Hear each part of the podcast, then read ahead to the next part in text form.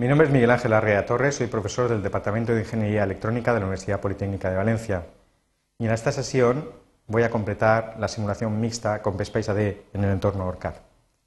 Nos centraremos en el aspecto fundamental de la alimentación digital en ORCAD, no solamente para PSPICE AD, sino para la confección de la placa de circuito impreso. En los componentes digitales los pines de alimentación no son visibles. La alimentación va a depender de a qué familia lógica pertenezca el componente digital. En el caso particular de la simulación mixta, podremos personalizar la alimentación de los componentes digitales mediante fuentes de alimentación digitales asociadas a la familia lógica en cuestión, en este caso DigitPower para TTL, única librería disponible en la versión de demo. También aislaremos alimentaciones, en este caso este proceso de este método de trabajo servirá tanto para la realización de la placa de circuito impreso como para la simulación mixta. En lo básico seguiremos el tema sexto, diseño electrónico con ORCAD, publicación de esta universidad.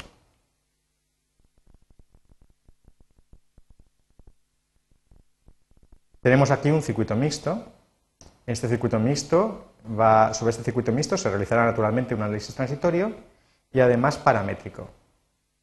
Lo, lo utilizamos y obtuvimos resultados. Aquí podemos observar las trazas tanto analógicas como digitales de este circuito mixto. Y uno se siente muy satisfecho de observar estas trazas analógicas, pero no deja de preguntarse cómo es posible unas puertas digitales que están sin alimentar, en principio, me están dando tensiones e intensidades distintas de cero. ¿Cómo es posible? En la simulación digital sabemos que la alimentación está elidida, es totalmente innecesaria. La alimentación tiene sentido cuando se trata de evaluar tensiones e intensidades. Cuando lo que estamos manejando son conceptos abstractos como los estados lógicos 0, 1, z, subiendo, bajando, la alimentación carece de sentido. Ya se supone que el diseñador cuando vaya a hacer la placa de circuito impreso recordará que tiene que alimentar las puertas digitales. Mientras tanto, me ahorro en el esquemático tener que trazar un montón de cables.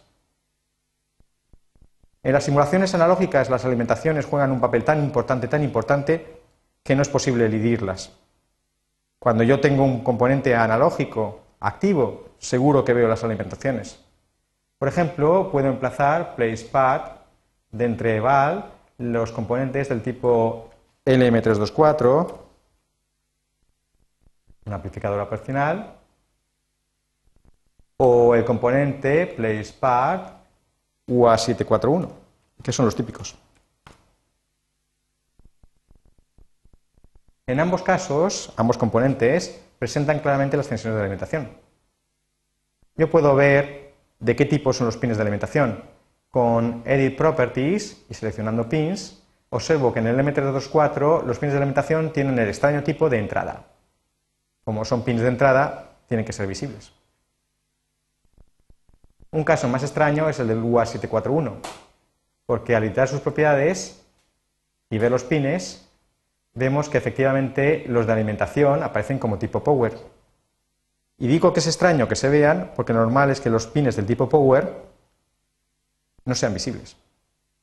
De hecho, aquí en la propiedad Parts no se ve que esté activado Power Pin Visibles. La razón es muy sencilla. Para que estos pines sean visibles, al editar el componente en la librería, el pin ha sido declarado visible. Cuando un pin es visible, impepinablemente hay que conectarlo. En el caso particular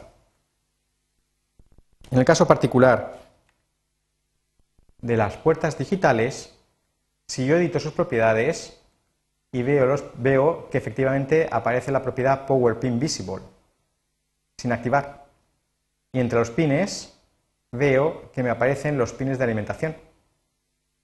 Y me aparecen además dos tipos de propiedades.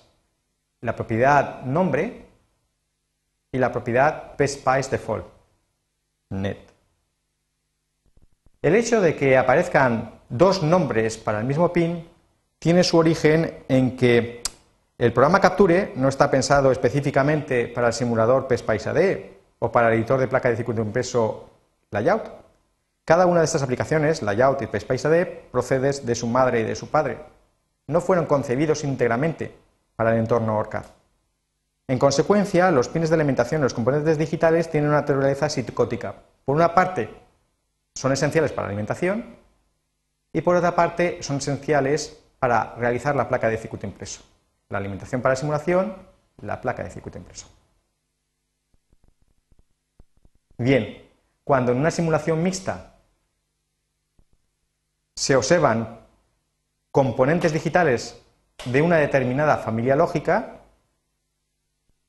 conectados a nudos de interface, el simulador PSPICE automáticamente alimenta esos componentes digitales con fuentes apropiadas para que los nudos de interface, alimentados como serán, realicen la conversión digital analógica.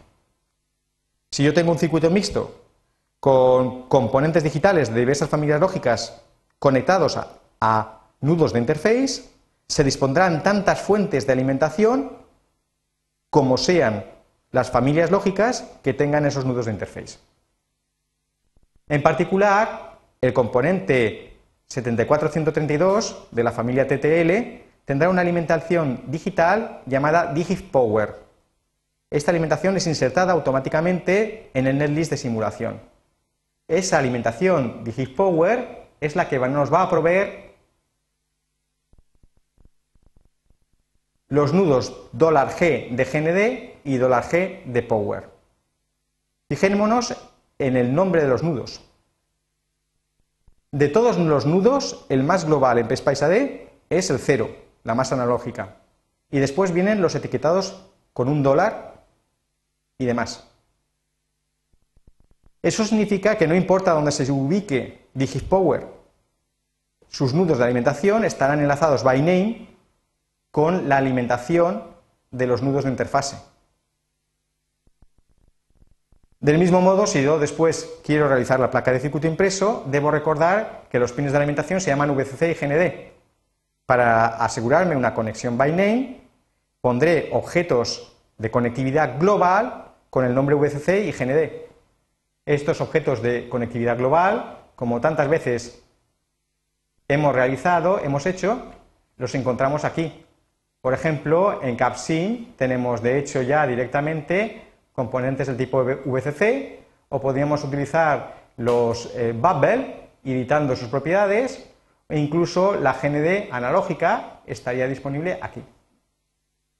Utilizaremos estos objetos de potencia, los conectaremos a conectores y así podremos trazar las alimentaciones en la placa de circuito impreso. Bien, un problema que se me puede plantear a mí es qué es lo que ocurre cuando la alimentación no es la estándar. La alimentación TTL estándar son 5 entre 5 y 0 voltios. ¿Qué pasa si yo quiero observar el comportamiento de una entrada y salida de una puerta que no está alimentada a esa tensión? Para hacer eso, para modificar la tensión de alimentación afectando exclusivamente a la simulación mixta, tenemos las fuentes de alimentación personalizables. Voy a utilizarlas. Voy a citarme aquí en ISOLPower Power. Voy a habilitarlo como MechaType.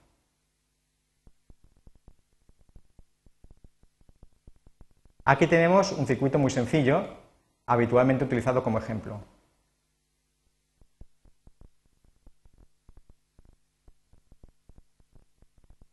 Voy a intentar ver qué es lo que ocurre cuando esta puerta 7404, en vez de alimentarse en las condiciones estándar, a 5 y 0 voltios, se alimenta a una tensión diferente. Lo primero que tengo que tener en cuenta eh, cuando trabajo en CAD es ser coherente, puesto que este componente no va a compartir las alimentaciones con estos dispositivos de aquí, lo lógico es que pertenece a un encapsulado diferente. Así que lo primero que haré, Edit Properties, es cambiar su par referencia y en vez de ser USUB1 le voy a llamar, por ejemplo, USUB2, queriendo decir con ello que será otro encapsulado y por tanto otras alimentaciones. Una vez hecho eso, yo puedo introducir mi propia fuente de alimentación, que para TTL es DigitPower. Las fuentes de alimentación para la simulación mixta están aquí, en Place, Part, de la familia Special. DigitPower es la alimentación para TTL, CD4000 Power para CD4000 y las ECL 10K y 100K obviamente lo son para sus familias lógicas correspondientes. Como la versión PSPICE que estoy empleando es la de demo, solamente tengo Digit Power. Ya tengo preparada esta simulación. Voy a hacer un barrido sobre la tensión VAMP. En Digit Power puedo establecer una tensión distinta a las 5 voltios iniciales. Voy a coger esa variable de barrido, alt gr vamp.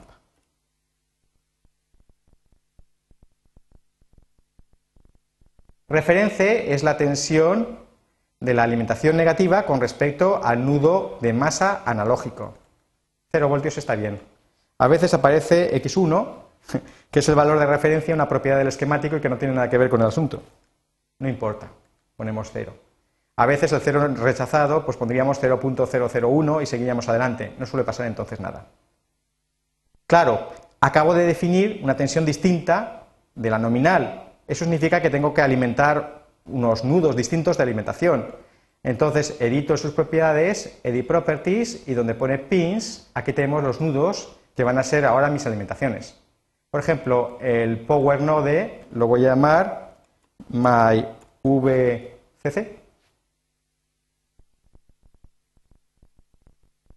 y el de masa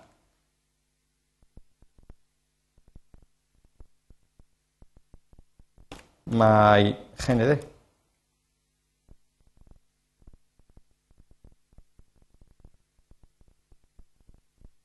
Y ahora voy a enlazar por nombre con las alimentaciones. Mire aquí pins y efectivamente en vez de los por defecto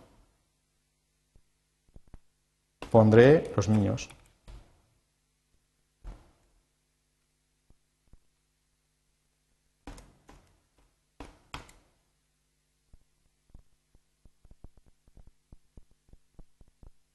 Ahora esta puerta tiene una alimentación distinta de estas dos de aquí y puedo ver cuál es el efecto cuando modifico la tensión VAMP como parámetro. En el perfil de simulación tengo preparado el barrido paramétrico en una simulación básicamente eh, transitoria, acepto y lanzo la simulación.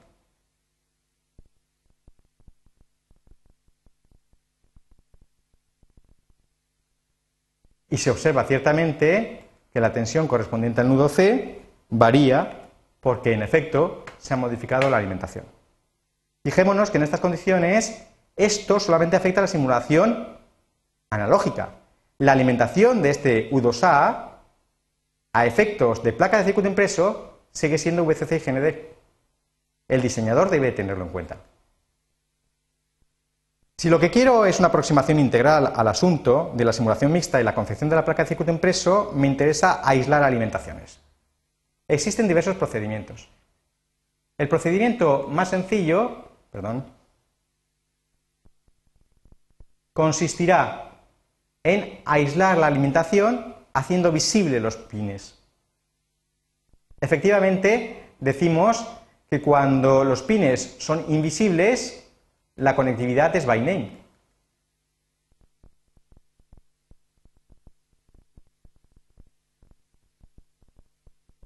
Pero ¿qué pasa si los pines son visibles? Entonces, al ser visibles habrá que conectarlos físicamente. Es fácil hacerlo. Convertir los pines visibles es tan sencillo como hacer Edit Properties y activar Power Pin Visible.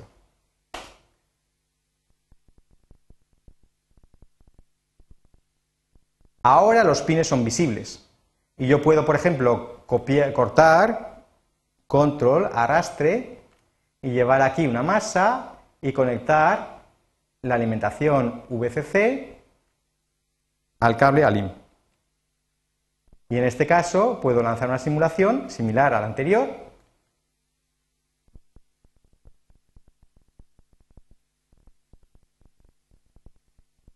Y ver que efectivamente la señal del nudo C se modifica con la tensión de alimentación.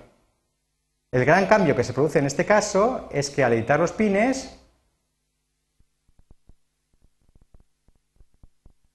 se observa que esta conectividad by ha sido elidida y en su lugar aparece la alimentación y GND a la hora de realizar la alimentación físicamente. estos ya no tienen una aplicación, porque la conectividad local tiene prioridad sobre la conectividad de carácter global. Hay otro método, eh, hay que decir que eh, visualizar los pines permite esa conexión, pero que visualizar los pines utilizando las opciones de diseño no sirve para nada. Quiero decir que hacer options, design properties y habilitar en miscellaneous display, invisible power pins nos permitirá visualizar los pines de alimentación, pero no conectarlos. Y además afectará todo el diseño. Otra solución para aislar eh, las alimentaciones en el diseño consiste en utilizar la jerarquía.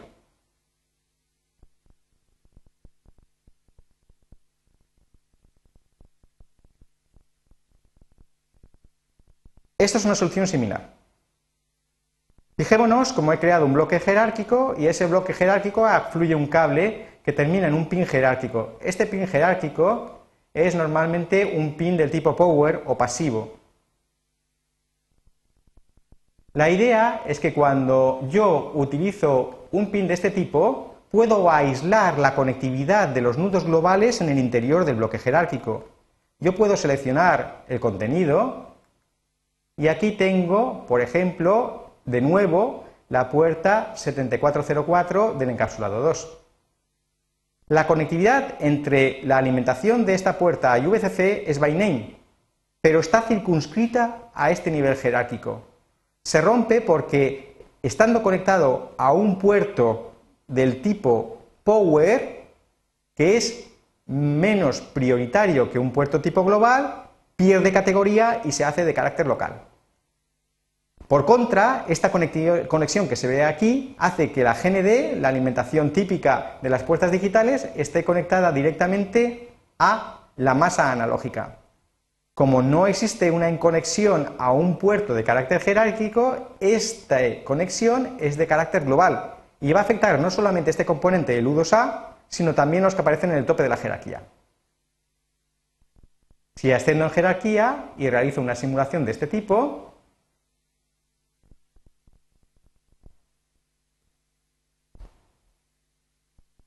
de nuevo observamos un comportamiento similar. Y es interesante darse cuenta de que ahora la alimentación del U2A estará entre ALIM y la masa analógica. Por último, no quisiera terminar esta disertación sin que el alumno tenga una conciencia crítica de los esquemáticos que tiene entre manos. Un ejemplo típico es este que vamos a ver aquí.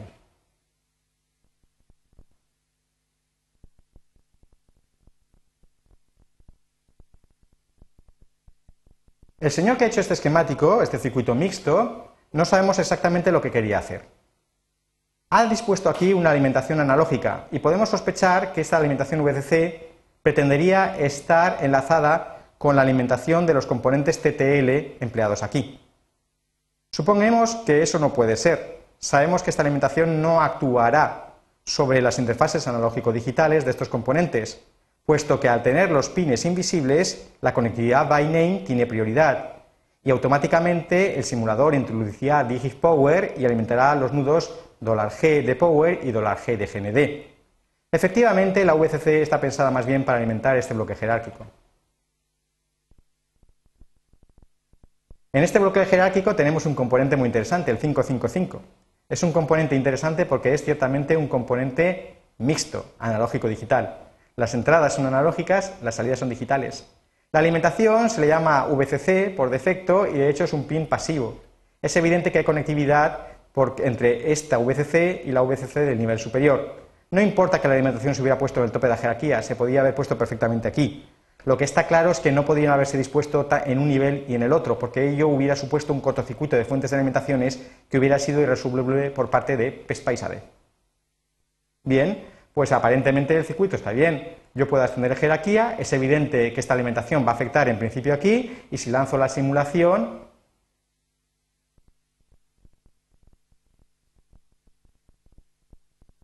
se observa claramente las tensiones de la señal de salida, V out, y también las internas del bloque jerárquico que atacan al 555 y donde se observan claramente tensiones cercanas a los 10 voltios que cabe esperar de una alimentación tan elevada.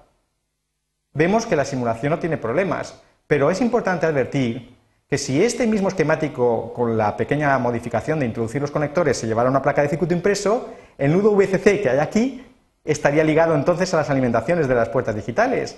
Y efectivamente, llevado a la placa de circuito impreso, el Tiger Smith no estaría alimentado a 10 voltios, sino a 5 voltios, y por tanto no funcionaría como en la simulación. Pero es que además hay otra cuestión importante. Si observamos este nudo aquí, este, eh, al colocar la punta de prueba, se me ha colocado negra. Eso significa que la salida trigger, salida del 555, es digital. Como digital es la entrada. ¿Qué pasa si analogizamos ese nudo? Al analogizar ese nudo, resulta que ya no manejamos ceros y unos y altas impedancias, sino que ya manejamos niveles de tensión. Se creará una interfase digital analógica y otra analógica y digital vamos a ver hasta qué punto puede ser saludable esta analogización. Si yo lanzo la simulación,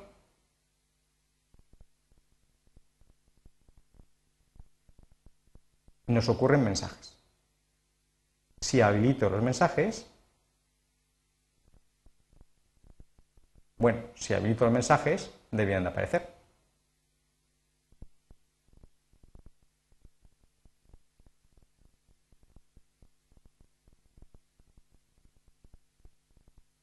Y no me aparece, dejándome en ridículo. Bueno, no pasa nada, volvemos a simular a ver qué ocurre.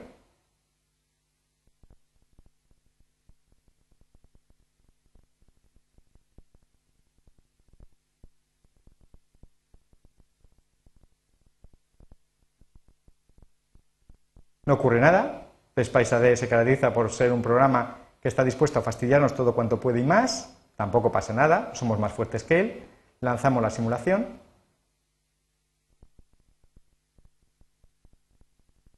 Y si decimos sí, observamos que estos mensajes nos están diciendo algo tan importante como que la salida de trigger tiene un rango de tensión que está muy por encima de lo que es capaz de admitir la entrada de la puerta NAND correspondiente. Esto es, que cuando yo tengo nudos digitales, solo se manejan ceros y unos y no se tienen en cuenta si efectivamente son realmente compatibles por pertenecer a familias lógicas diferentes o tener niveles de alimentación distintos. Y no solo eso, no solo si son compatibles, esto es, si en un lógico generado aquí es entendido como un lógico aquí, sino que además no se considera si son tolerables, o sea, si este uno lógico, entre comillas, que tiene tensiones del orden de 10 voltios, puede destrozar la entrada correspondiente a 74132. Es un fallo de PSPICE AD. PSPICE AD debería de considerar como nudos de interface no solamente los nudos puramente digitales, sino, eh, perdón, no solamente los nudos analógico-digitales, sino también aquellos nudos digitales que provengan de familias distintas o que tienen tensiones de alimentación diferentes. Y con esto ha terminado mi disertación en torno a la alimentación digital en la simulación mixta. Muchas gracias.